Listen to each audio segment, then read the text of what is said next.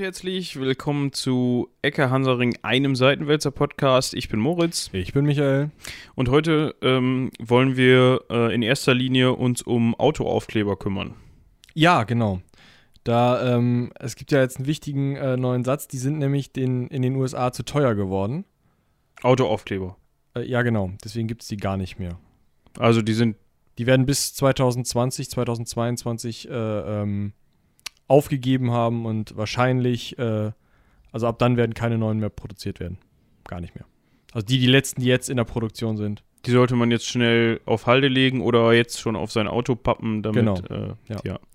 Nee, ähm, sollte nur die Überleitung sein für diese schönen Autoaufkleber, wo drauf steht Atomkraft. Nein, nein. wo kommt das nochmal her? Ich meine, ich. Ich weiß, dass es Atomkraft Nein, danke heißt, aber äh, Wo die, ich ich kenne den Spruch halt auch, ne, weil den Ja. irgendwer mal gebracht hat, aber ich habe keine. Wenn ihr wisst, wo dieser Spruch herkommt, schreibt uns eine E-Mail an atomkraft.seitenwälzer.de und dann ähm, könnt Ja, ihr uns das sagen. Könnt ihr gerne machen.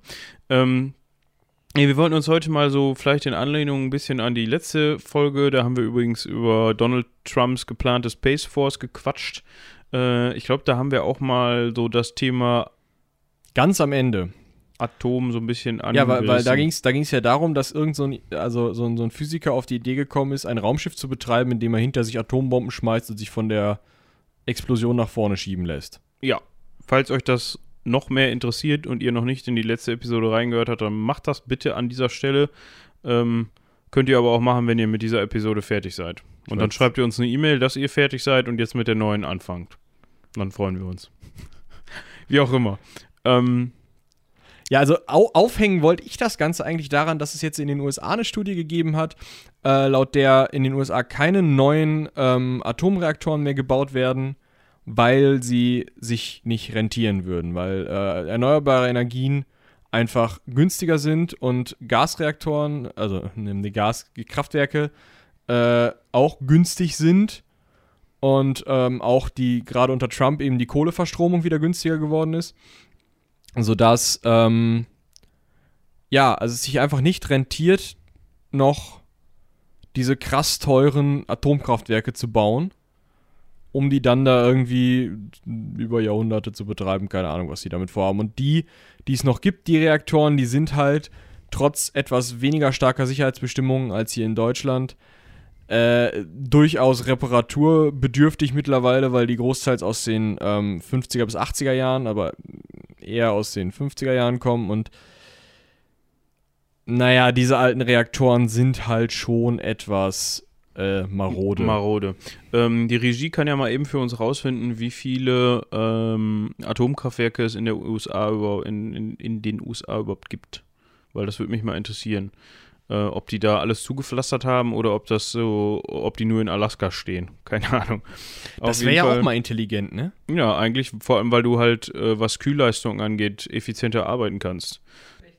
60 Atomkraftwerke und ist doch gar nicht so viel, ähm, oder? In Frankreich sind es auch irgendwie 40 oder so. Ja, für, für Verhältnis äh, ähm, Größe des Landes und äh, Atomkraftwerke ist das natürlich Vergleich Frankreich, USA schon. Frankreich hat auch 60. sogar. Frankreich hat auch 60. Ist übrigens sehr angenehm, wenn man mit Regie arbeiten kann. Dann kann man sowas einfach mal eben in den Raum werfen und die Helferlein beantworten einem das dann. Ja, Ihr könnt jetzt Dankeskarten per E-Mail an die Regie schicken. Genau, so damit die Regie in Zukunft immer dabei ist, wenn wir aufnehmen. Wie auch immer. Äh, bestes Beispiel dafür ist ja eigentlich hier äh, in der Nähe von Aachen, Tihange heißt das Drecksding ja. Dieses äh, belgische Atomkraftwerk ist jetzt nicht französisch, aber Belgien und Frankreich ist fast, das, fast dasselbe. ähm, außer, dass die Belgier die Pommes erfunden haben und die Franzosen nichts, aber Okay, wir wollen jetzt, wir sind nicht hier, um Frankreich-Bashing zu betreiben. Eigentlich doch, aber ähm, es geht jetzt um Belgien. Die haben ja da dieses Atomkraftwerk Tihange stehen, halt in der Nähe von Aachen, weil halt gerade so hinter der Grenze. Und ähm, das ist ja auch derbe am Marodieren, glaube ich, ne? Ja, noch läuft es nicht rum, aber also es hat ähm, durchaus seine, seine Risse und Probleme und Ecken und Kanten und Ja, das geht ja sogar schon so weit, dass die Leute ähm, im Aachener Raum Jodtabletten bekommen und die Ja. auch nehmen sollen. Äh, ich weiß nicht, ob sie die jetzt schon nehmen sollen, aber ausgeteilt sind die auf jeden Fall, ja. Ja, oder so. Aber das ist Weil, ja. also nehmen wäre halt blöd, weil Jod ist halt jetzt nicht so super. Und du brauchst das aber eben, um mit nicht strahlendem Jod deine Schilddrüse zu sättigen, ähm, wenn du strahlendes Jod in der Gegend hast, was bei so einem Atomkraftwerksbums schon mal passiert. ja. Obwohl ich mir vorstellen könnte, wenn in der Nähe von Aachen so ein Atomkraftwerk Bums macht, dann ist Deutschland generell, zumindest der Westen Deutschlands, nicht so. Ja, dann darfst du wieder ein paar Jahre keine Pilze essen. Also, ähm, ja, also ich sag mal, die Gegend um Tschernobyl, die jetzt wirklich kaputt kaputt ist, ist auch nicht so riesig. Und die Gegend um Fukushima, die, da fahren sie jetzt schon mit dem Bagger die Erde wieder weg, dass du da wieder hingehen kannst. Also das ist alles nicht toll. Und Aachen hätte auch ein ziemlich großes Problem und Köln wahrscheinlich auch noch, aber ob Hannover da noch ein Problem mit hätte, das wage ich mal zu bezweifeln. Also die hätten, die müssten Türen und Fenster geschlossen halten und mal die Straße reinigen, aber sonst. Also, ich will jetzt nicht runterspielen, dass da durchaus, also durchaus sehr viele Menschen drunter leiden würden. Aber es ist nicht so, dass man dann gleich irgendwie, ähm, weiß ich nicht, Belgien, die Niederlande, Frankreich, Deutschland, ähm, Dänemark, Österreich, Schweiz, weiß ich nicht, und Spanien einstampfen kann und dann da weggehen. Abschrauben. Ja, abschrauben, genau. Die Regie hat einen. Äh, Sperrzone Tschernobyl ist 30 Kilometer. ah, okay. Die Sperrzone von Tschernobyl ist, beträgt 30 Kilometer. Ich glaube, Kiew ist ungefähr 100 Kilometer weg von Tschernobyl. Genau. Äh, da ist ja eigentlich äh, zum da Glück. leben jetzt wieder Menschen. Also man darf nicht sagen, da ist nix, weil so ist es einfach nicht, aber ähm, da ist das Strahlungsniveau nur geringfügig höher als, sagen wir mal, hier. Ja, aber die Stadt wurde auch nicht evakuiert. Das lag aber daran, also Kiew. Wolke- Kiew Ja. nicht, Minsk schon, weil die, die Wolke in. Nee, Minsk auch nicht, aber hätte. Das Problem oder das, das Glück für Kiew war, dass, die, dass der Wind einfach richtig stand. Genau, das ist halt auch noch so eine Sache. Dass, also es ist ja nicht so, dass man das wie, weiß ich nicht, den Ring um eine Glühbirne hat und dass es in alle Richtungen strahlt, Ja. sondern da kommen halt Materialien raus, die dann strahlen und die dann auch saugefährlich sind und die dann äh, in, in Form einer Wolke oder von Rauch oder von, von Dampf oder sowas, ähm, also es gibt auch strahlendes Wasser, aber großteils wird es Rauch sein, ähm, durch die Gegend fliegen und dann, ähm, ja, Sich irgendwo absetzen. Und die Betonung liegt auf irgendwo, weil du halt nicht sagen kannst, okay, wenn du 50 Meter an dem Reaktor dran bist, dann ähm, hast du so und so viel Strahlung. Wenn du 100 Meter weg bist, ist alles gut. Es kann sein, dass du 50 Meter dran bist und alles ist in Ordnung. Es kann sein, dass du 150 Meter weg bist und Ich glaube, in den Größenordnungen hast du äh, im Allgemeinen schon ein Problem. Ja, heute nicht mehr, aber. Ähm, nee, weil da so ein Sarkophag drum ist aus Beton, der das halt zuhält. Aber Ja. ansonsten, ähm, also äh, sagen wir mal, während des Gaus, War 50 Meter scheiße. Ja.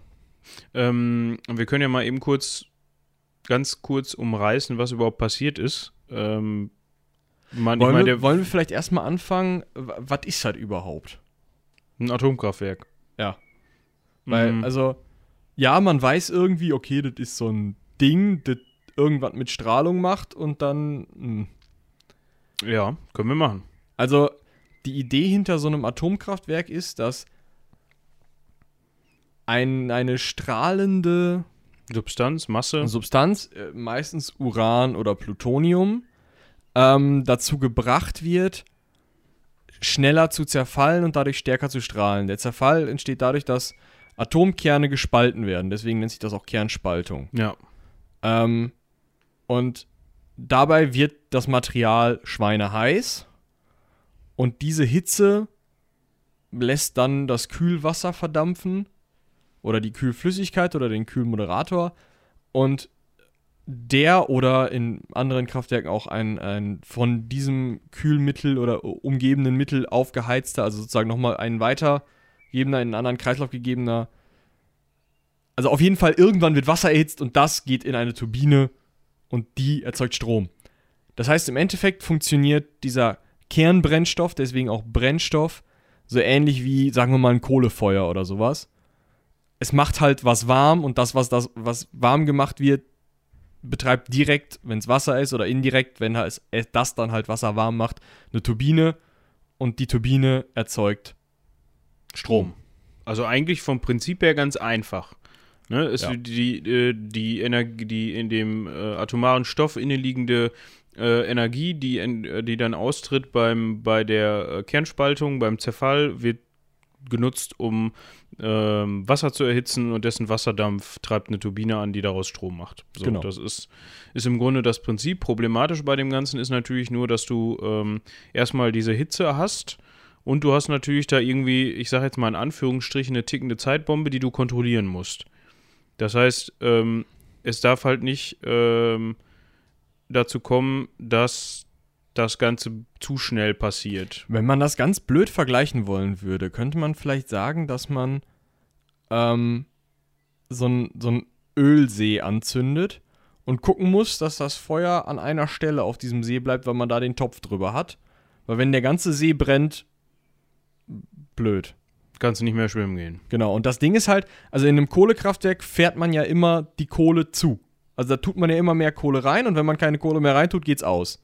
Und das Problem mit dem den Kernkraftwerken ist, dass so ein Kernbrennstab, da wird nicht alle zwei Minuten ein neuer Kernbrennstab reingefahren, damit die Reaktion weitergehen kann, also kein weiterer Brennstoff hinzugefügt, sondern es ist der Brennstoff ist drin und wenn man neuen Brennstoff reintun wollen würde, müsste man das Gerät abschalten und neuen Brennstoff reintun. Das heißt, man hat immer direkt die gesamte Kapazität an Energie im Feuer, also in der Reaktorkammer. Das hat, man hat halt, keine Ahnung, ja, alle Kohle schon drin. Mhm. Und deswegen kann es halt zu einer so einer krassen Explosion kommen oder zu, zu so einer Kernschmelze kommen, weil halt das ganze Material auf einmal wegbrennen kann oder wegreagieren kann. Problematisch dabei ist natürlich auch dann, ähm, ich meine, das sollte eigentlich jedem Begriff, ein Begriff sein. Ähm, Halbwertszeit von diesem, von Uran oder Plutonium oder so ist natürlich irre lang, tausende von Jahren. Also Halbwertszeit bedeutet immer ähm, die Spanne, in der das, äh, in der sich die Strahlung um die Hälfte reduziert. Was halt bei Plutonium auch noch nichts bringt. Also das, das Problem ist halt, wenn, wenn dir einer sagt, ja, wir haben 4000 Jahre Halbwertszeit von Plutonium, dann strahlt das nur noch die Hälfte. Wenn Dann du strahlt Pluton- es halt immer noch sehr viel. Eben, wenn du Plutonium nach 4000 Jahren dann anpackst, ist das nicht aus oder so. Dann strahlt es halt immer noch und Strahlung ist erstmal strahlenkrankheitserregend und dann krebserregend. Also, Kommt natürlich an, was für eine Strahlung. ja, Alpha, aber, also Beta, Gamma. ich sag mal, Plutonium bringt dich mit seiner Strahlung relativ sicher um. Und zwar relativ schnell. Genau. Und ist auch noch giftig nebenbei, aber das merken die meisten Leute nicht mehr. Ja, weil die wenigsten werden das futtern. Nee, wüsste ich jetzt keinen. Jedenfalls keinen, der es dann danach noch erzählen konnte. Äh, auf jeden Fall, was ist denn jetzt in Tschernobyl passiert? Warum ist das da, äh, hat das nicht geklappt? Also warum haben die den See ganz abbrennen lassen, sage ich jetzt mal? Ähm, das lag daran, dass ähm, dieses Atomkraftwerk die Technik, ich sage jetzt mal, einen Konstruktionsfehler hatte oder dass da was angenommen wurde, was nicht ging. Und zwar braucht natürlich ein Atomkraftwerk, da haben wir eben auch im, im Vorgespräch drüber gesprochen, immer Energie zum Funktionieren. Das heißt, es läuft nicht autark. Ein Atomkraftwerk kann nie autark funktionieren, sondern es wird natürlich Strom, externer Strom benötigt. Ähm, beziehungsweise, wenn das Ding erstmal läuft, kann das sich natürlich auch äh, mit dem Strom, den es produziert, selbst versorgen. Aber ähm, vor allem, wenn das Ding abgeschaltet werden muss, um Wartungsarbeiten zu ähm, durchzuführen oder so, braucht man immer Strom, um äh, ja, damit halt nicht das passiert, was da passiert ist, äh, damit das Ganze nicht hochgeht, damit man die Kontrolle über das Ganze behalten Genau, kann. das Problem ist einmal, dass man eben die, diese Kontrollgeräte anbehalten muss und das zweite ist, die Kühlung muss man am Laufen halten. das ist das Wichtige, ne? genau. Ähm, und da ist es eben so gewesen, dass man ähm, vorhatte, dass die Turbinen, die gehen ja nicht einfach, wenn du jetzt sagst, okay, die, die, wenn die jetzt laufen und du sagst, okay, ich mache jetzt den, die Dampfzufuhr, kappe ich jetzt, dann hören die ja nicht auf einmal auf, sondern die drehen sich ja weiter. ja. Die haben ja einen Rest, äh, die werden natürlich dann langsamer logischerweise, aber die haben natürlich dann einen, einen Restlauf sozusagen.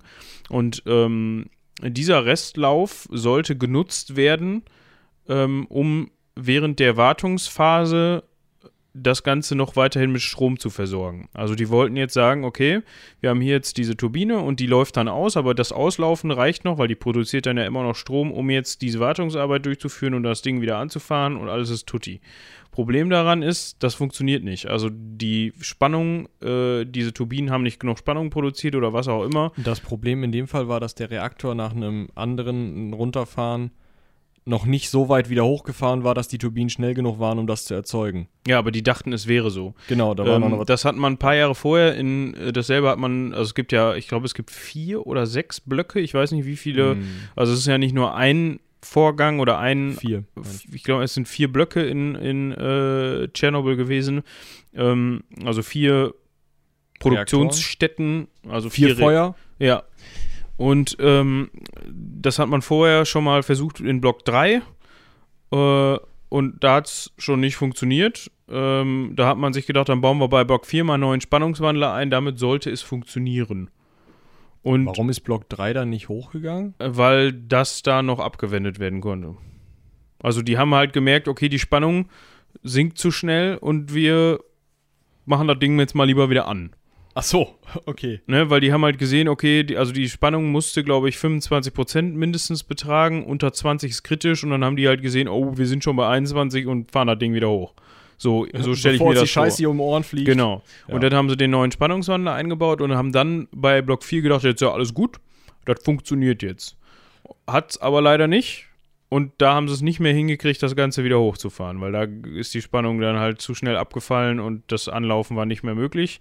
Und dann hat es halt, Dann hat sich, ich meine, es sei äh, ähnlich wie in Fukushima gewesen, dass sich da ein Gas, in Fukushima war es Wasserstoff, das weiß ich, aber äh, was es in Tschernobyl genau war, weiß ich nicht, dass sich da irgendwie auf jeden Fall Gas gebildet hat, was dann diese Reaktordeckel einfach weggesprengt hat und Ja, dann das Kühlmittel da war eben kein Wasser, sondern Graphit und Graphit kennt man ja vom Bleistift, das ist Staub und der Staub ist halt in alle Winde geflogen und deswegen war das ja, so also das. Ding ist wirklich explodiert, so wie Ja. man, also da, da hat es wirklich äh, bis in den Innenraum, ähm, äh, also der Innenraum hatte dann Kontakt zur Außenwelt sozusagen, da war wirklich ein, so ein großes Loch drin, dass dieses Graphit austreten konnte und das hat sich dann in, wie du schon sagst, in alle Winde verstreut. Fatal an dem Ganzen war natürlich dann, dass äh, von Seiten der ukrainischen, obwohl damals war es halt äh. Sowjetunion, dass von der die sowjetische Ver oder die Verantwortlichen äh, natürlich erstmal da keinem von erzählen wollten, weil die natürlich gedacht haben, Nee, das sieht ja scheiße aus. ja, ne? wir, wir können ja jetzt nicht zugeben, dass wir hier ein Atomkraftwerk äh, geschrottet haben. Ähm, deshalb hat man auch die Leute in Pripyat erst einen Tag später evakuiert. Pripyat ist die nahegelegene Stadt, die halt hauptsächlich dann die Familien der Arbeiter äh, des Atomkraftwerks beherberg beherbergt hat. Ähm, die hat man erst einen Tag später rausgeholt äh, und hat sich aber auch noch länger Zeit gelassen, um das der Weltöffentlichkeit mitzuteilen. Äh, rausgekommen ist es, glaube ich, so ein bisschen, weil die in ähm, In Schweden mal. ja, in Skandinavien auf jeden Fall. Haben die äh, halt dann die Geigerzähler gesagt oder was immer da benutzt Knatter, worden ist. knatter, äh, knatter, was knatter. ist hier los? Die Strahlung ist gerade hoch.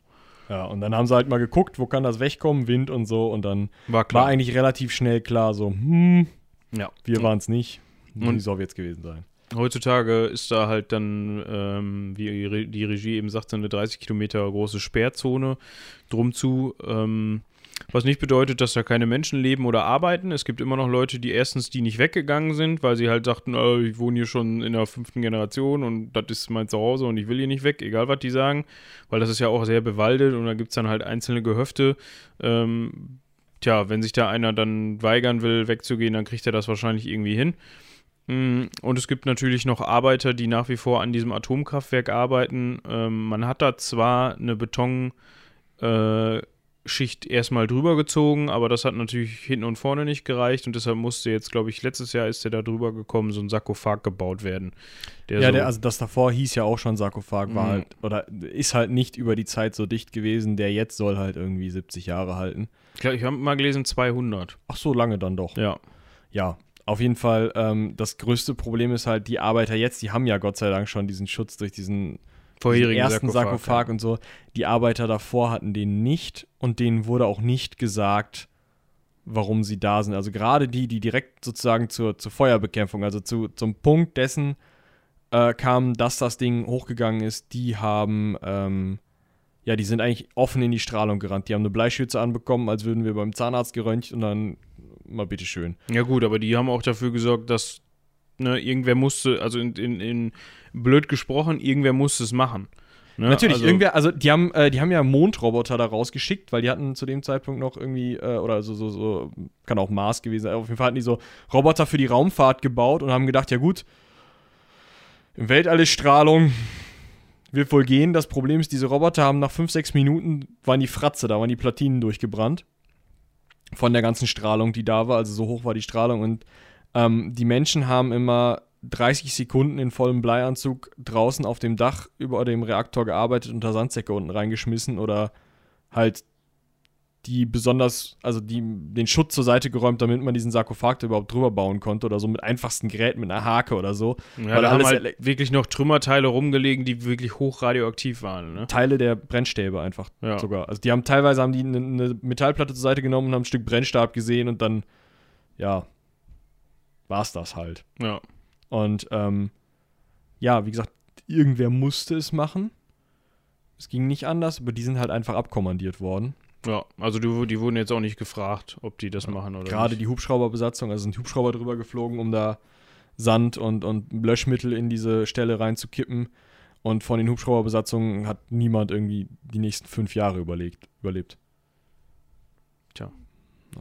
Heute kann man sich das Ganze angucken. Also heute ist das für Publikumsverkehr offen. Ist zwar mega teuer, habe ich gehört, aber äh, würde ich mir mal angucken, muss ich sagen. Fände ich interessant. Das Krasse ist halt, dass es mittlerweile, also gerade Pripyat und also die Umgebung sozusagen, die ja einfach, es wurde alles stehen und liegen gelassen, es wurde einfach geräumt. Ja, weil die gesagt haben, ähm, ja, stellt euch mal so auf zwei, drei Tage Abwesenheit ein. Genau. Und, die dann sind haben halt die Leute natürlich gesagt, pff, lass ich mein Zeug natürlich hier.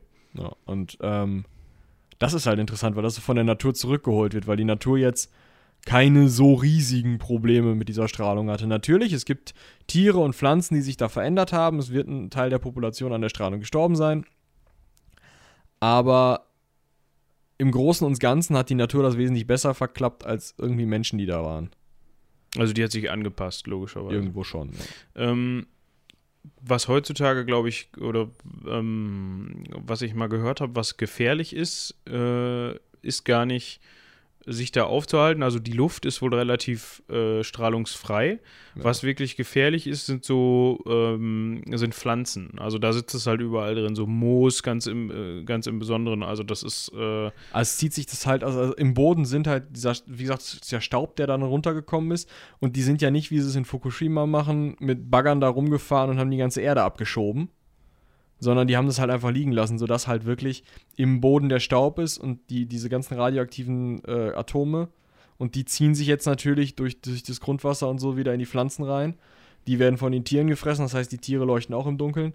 Okay, also das vielleicht, also das sagt man so, Nein, strahlende Dinge leuchten normalerweise nicht im Dunkeln. Also, Ja. also es gibt, also klar, es gibt dieses komische blaue Leuchten in den, ähm, in den äh, Reaktoren, wenn man diese so Filme aus den Reaktoren immer sieht, ne, wenn die da die, die Stäbe tauschen oder so. wenn die Untoten da drum zurennen. Nee, nein, ich meine dieses blaue Wasser halt. Das, Das, war ein kleiner Insider, den können die Zuhörer jetzt nicht verstehen. Nee, noch nicht.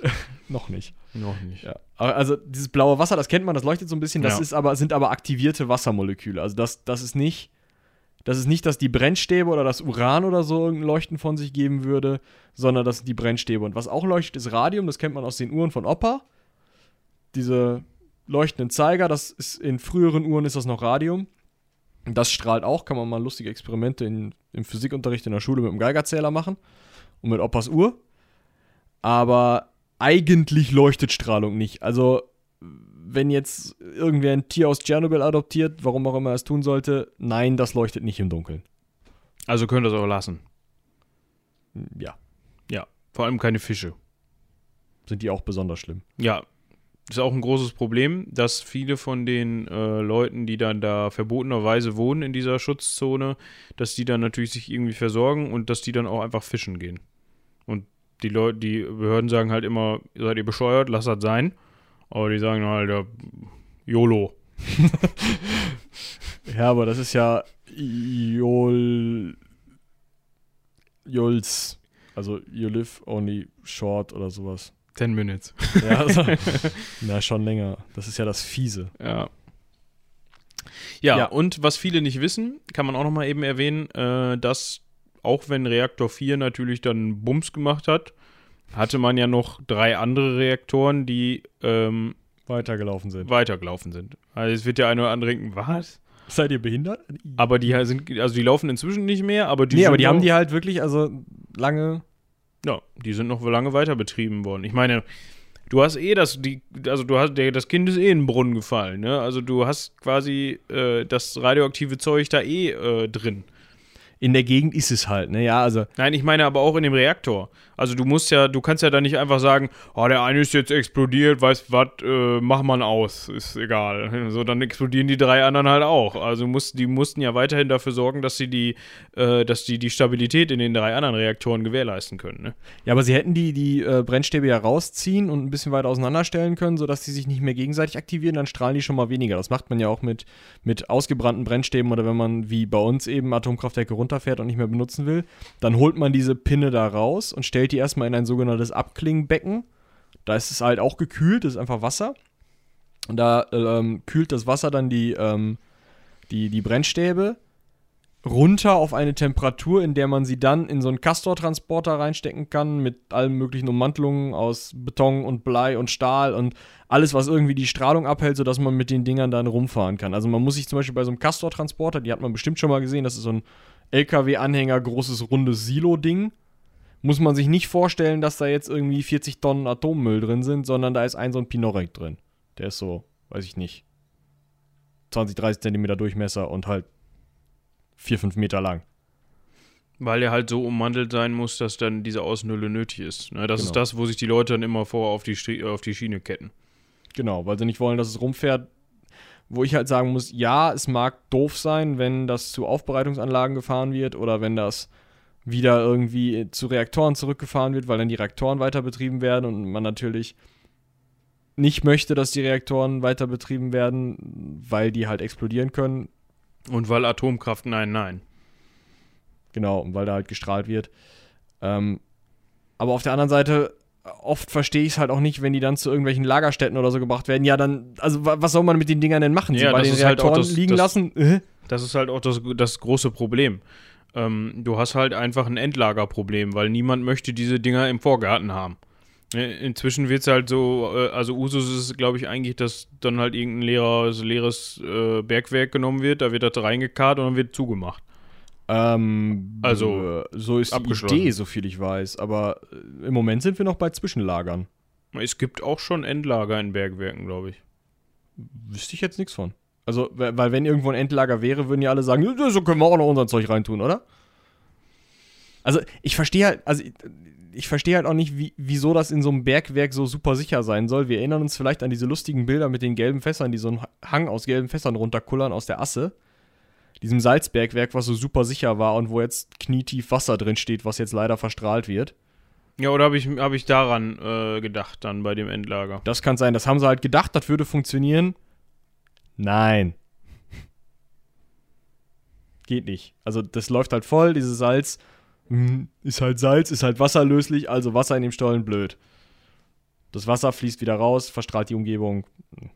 Doof. Ja.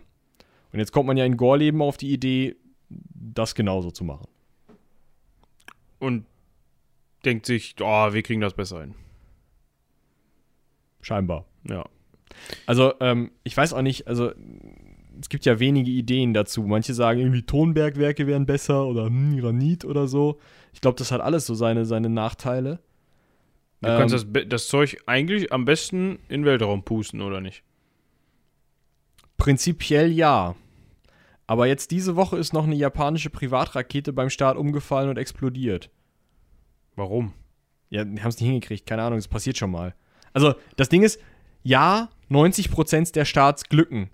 Ah, okay, da, so, so. Aber es reicht ja, wenn einer nicht funktioniert. Du meinst, wenn, wenn wir jetzt neun von zehn Castor-Behälter äh, mit, mit der Falcon Heavy nach oben schießen äh, und der zehnte äh, fällt beim Starten um und dann ist das Cape Canaveral äh, leider nicht mehr zu betreten. Ich weiß ja nicht, was die dann in welchen Mengen wie hochschießen wollen, aber das wäre jetzt so meine Sorge damit. Ja, wenn man sich jetzt mal überlegt, dass wir 60 Atomkraftwerke in, in den USA haben und die wollen jetzt aus dem Atom, also wollen jetzt, weil sich es nicht mehr rentiert, ihr Atomprogramm komplett Also sie machen es jetzt nicht zu oder so, sondern es, es wird halt wahrscheinlich nichts Neues mehr gebaut Ja, werden. aber und die Dinger werden langsam zu. zugemacht werden. Ja, und dann, ich vermute mal, ich sag mal, du hast jetzt, wenn wir jetzt mal einfach von Tschernobyl ausgehen, es gibt wahrscheinlich, wenn die aktuellen oder moderneren Atomkraftwerke haben wahrscheinlich noch mehr Reaktoren als Tschernobyl. ja, weiß ich nicht. 90 in Amerika.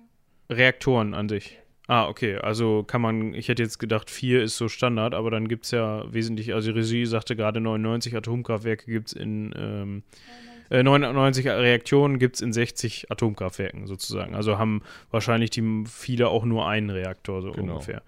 Ähm, ich weiß jetzt nicht, wie lange so ein Brennstab gut ist, bevor der ausgewechselt werden Ich muss. weiß auch nicht, was der wiegt und wie groß der genau ist. Also, aber wenn man sich jetzt mal überlegt, wie groß so ein Castor-Transporter ist. Ja, und Dann- jetzt sagen wir mal, wir können uns einen Großteil der Ummantelung sparen. Weil wir stecken das ja oben auf eine Rakete, das ist ja weit genug weg von allen anderen. Ja. Ja, aber du musst es ja auch irgendwie da hochkriegen. Ja, gut, ne? Aber also, Und wenn es dann bummst, dann bist du auch froh, wenn da so ein Ding drum ist und nicht dat, der, einfach der Pinorek da oben so drauf auf der Rakete. ist hat eine Antenne da oben? Nein. Nee, das ist der Brennstab. der Praktikant hat den da eben hochgeschnürt. Ja. Ähm. Ja, stimmt. Also da, das halte ich halt auch für eine schwierige Möglichkeit. Ja. Ich, also, wenn die jetzt so einen lustigen Raumlift oder sowas hätten, irgendwas, womit du das halt safe da hochkriegst. Bitte. Scotty oder so, der mal eben auf den Knopf drückt. Ja, ja gut, aber dann würde ich es halt auch irgendwo hinbeamen, wo es wirklich keinen stört. Also Auf dem Pluto. Sonne oder so. Weg. Ich könnte mir schon vorstellen, dass da irgendwas passiert. Also wenn du so, keine Ahnung, 50 Brennstäbe auf die Sonne beamst, ich glaube, was sehen würdest du davon? Weiß ich auch nicht. Vielleicht unterschätze ich, Ich glaub, das oder Du, überschätze ich du das. unterschätzt die Sonne gerade tierisch. Das ist schon groß. Die macht wahrscheinlich wirklich so, hä? Oh. so, die Regie hatte noch einen Einwand. Ja, genau. Ein einzelner Brennstab ist ungefähr 4,8 Meter lang und 11 Millimeter dick. 4,8 Meter lang, 11 Millimeter dick. Also mein Finger. Bleistift in sehr lang. Genau, Ja. aber für, für ein, das, was ihr jetzt als Brennstab nimmt, sind verschiedene von diesen Brennstäben gebündelt. Ah. Und das nennt sich dann Brennelement oder Brennstoffkassette. Okay, also, weil das hat man jetzt wahrscheinlich akustisch nicht gehört, aber wir wurden gerade darüber aufgeklärt, dass ein Brennstab, äh, den wir als jetzt als Brennstab bezeichnet haben, aus mehreren Brennstäben besteht, von diesen 11 Millimeter, also von diesen Bleistiften, die viereinhalb Meter lang sind. Äh, und die sind dann äh, in einem so einem Brennstab, den man vielleicht kennt, äh, von Bildern oder so, da sind gleich mehrere drin, das nennt sich dann Brennstabkassette. Oder Brennelement. Brennelement, ja. Aber ähm, diese werden dann wahrscheinlich einzeln entsorgt, diese Elemente. Wenn man so ein Castor-Ding sieht, dann sind, ist da wahrscheinlich ein Brennelement drin. Ja, Mit also auf jeden Fall nicht viel. 30 äh, Stäben. Ja. Ja.